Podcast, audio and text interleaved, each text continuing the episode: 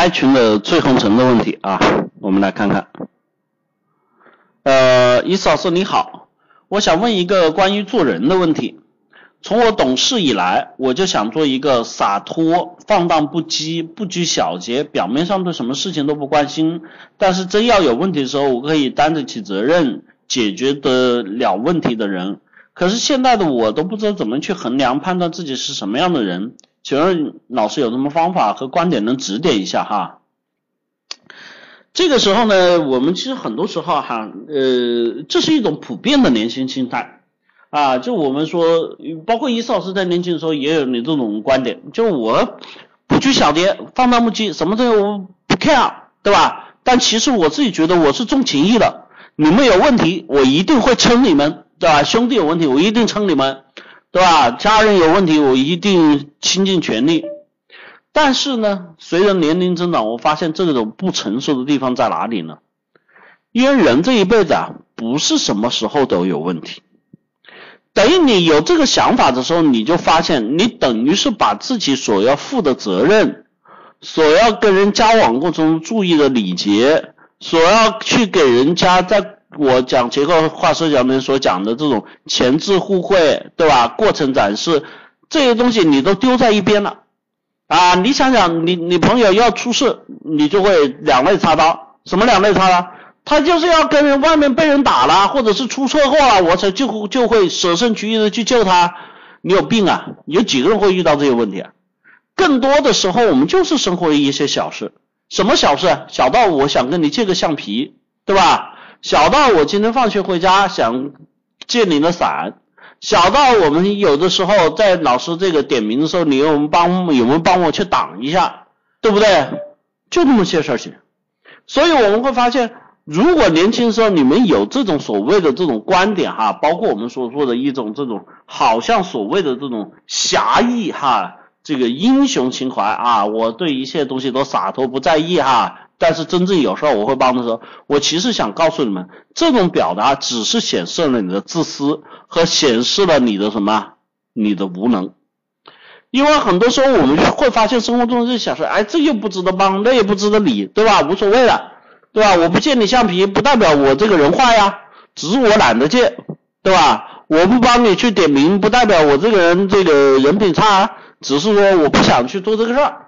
呃，其实我想说，随着时间推移，你发现人跟人之间交往的这种特质啊，都是通过日常中的我们说潜移默化的一些小事形成了哈。在我结构化社交里面说，印象形成怎么来的哈？形成的我们对你的直观印象，对你的口碑，对你的什么？哎，我们说性格的了解和意识的形成。那么，如果你在这个过程中没有去有作为的话，你就会发现，随着时间推移，你身边的朋友对你的误解越来越多，你身边的这个 这个我们说的朋友圈就越来越小，能够理解你的会越来越少。这个时候，你就会产生另外一种状况。哎呀，我们所谓的放荡不羁，无所谓，我不需要你们，我不需要跟你们做朋友，你们都是一些贱人，矫情，一天到晚就喜欢追这个那些屁大点的事情，对吧？其实我说句实话，你想想你自己到底有多忙呢？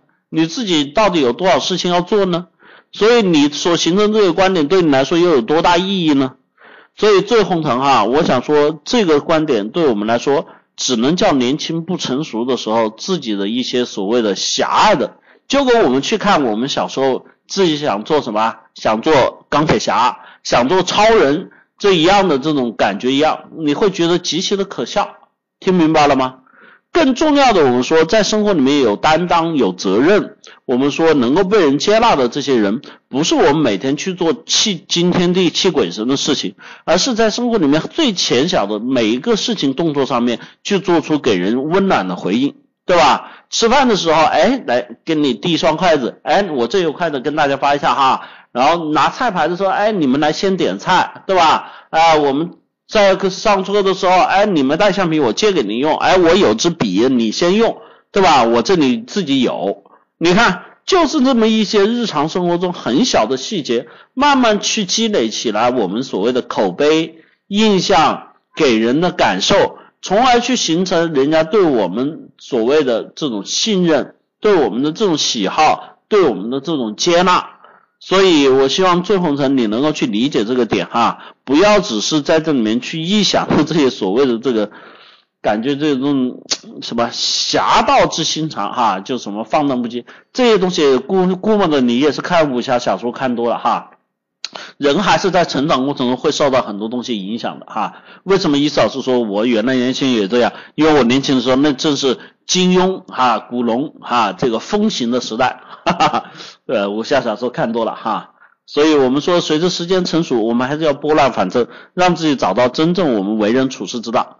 所以有些同学觉得这些东西，哎呀，不太贵哈。意思老师，我的结构化社交，你看刚才这中间都讲了哈，欢迎去报名我的结构化社交课程，报名热线二三五七幺二三五七五二幺五三四和三三九三零幺四二五两个 QQ 号哈，